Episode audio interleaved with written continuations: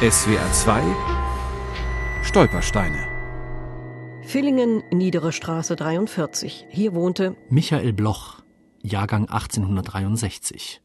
Flucht 1939 nach Olten, Schweiz.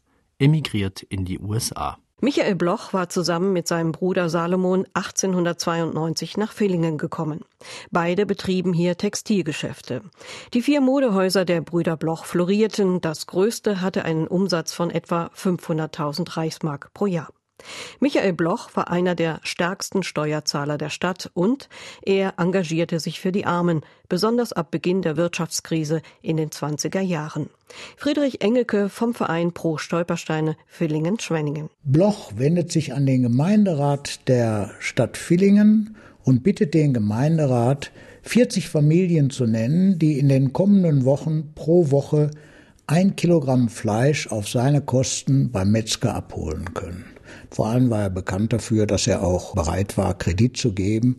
Wenn es also mal an dem nötigen Geld fehlte, konnte man trotzdem einen Anzug oder ein Kleid für einen festlichen Anlass bekommen. Auch der fast 90-jährige Villinger Hubert Brachert erinnert sich gut, wie seine mittellose Mutter bei Michael Bloch einen Kommunionsanzug kaufen wollte und auf einen sehr verständnisvollen Kaufmann traf. Er hat gesagt, ich kann bloß im Moment nicht alles zahlen. Dann hat er gesagt, jetzt nehmen Sie mal das, was Sie zahlen können, und dann gehen Sie nach Hause und wenn Sie dann das nach bestimmter Zeit das Geld beieinander haben, dann bringen Sie es wieder. Das macht nicht jeder Kaufmann. Doch auch sein soziales Engagement und die Tatsache, dass das Ehepaar Bloch mitsamt seinen fünf Kindern aktiv am Villinger Gemeindeleben teilnahm, half letztlich nichts, als 1933 der sogenannte Judenboykott kam. Geschäfte konnten nur noch an der Hintertür gemacht werden. Das Einkommen Bloss sank bis 1939 um die Hälfte. Die Familie beschloss, schweren Herzens zu emigrieren, was den wirtschaftlichen Ruin bedeutete, denn Michael Bloch musste eine Reichsfluchtsteuer von 80.000 Reichsmark bezahlen, damals ein Wert von etwa fünf Einfamilienhäusern. Die Modehäuser, das Familienhaus in der Niedere Straße, die Kontobestände, alles ging in den Besitz des NS-Regimes über. Trotzdem emigrierten die Blochs in die Schweiz in der Hoffnung, neben dem nackten Leben zumindest das Inventar des Hauses retten zu können. Es war ihm zugesagt worden, dass seine eigenen Möbel und übrigen Gegenstände ihm nachgeschickt würden.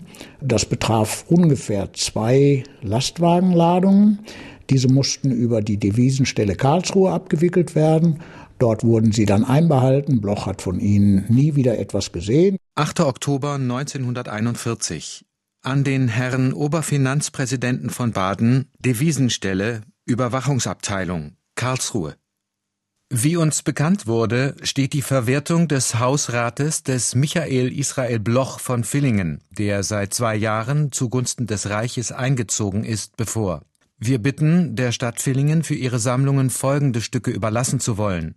Doppeltüriger Schrank von 1721, Doppeltüriger Schrank von 1825, Biedermeiertisch mit geschweiften Füßen, vier Kaffeekannen, zehn Tassen, zwanzig Teller Hornberger Steingut, zwei Bierkrüge geschliffen. Noch heute kann man im Villinger Franziskanermuseum einen Biedermeierschrank der Familie Bloch bewundern.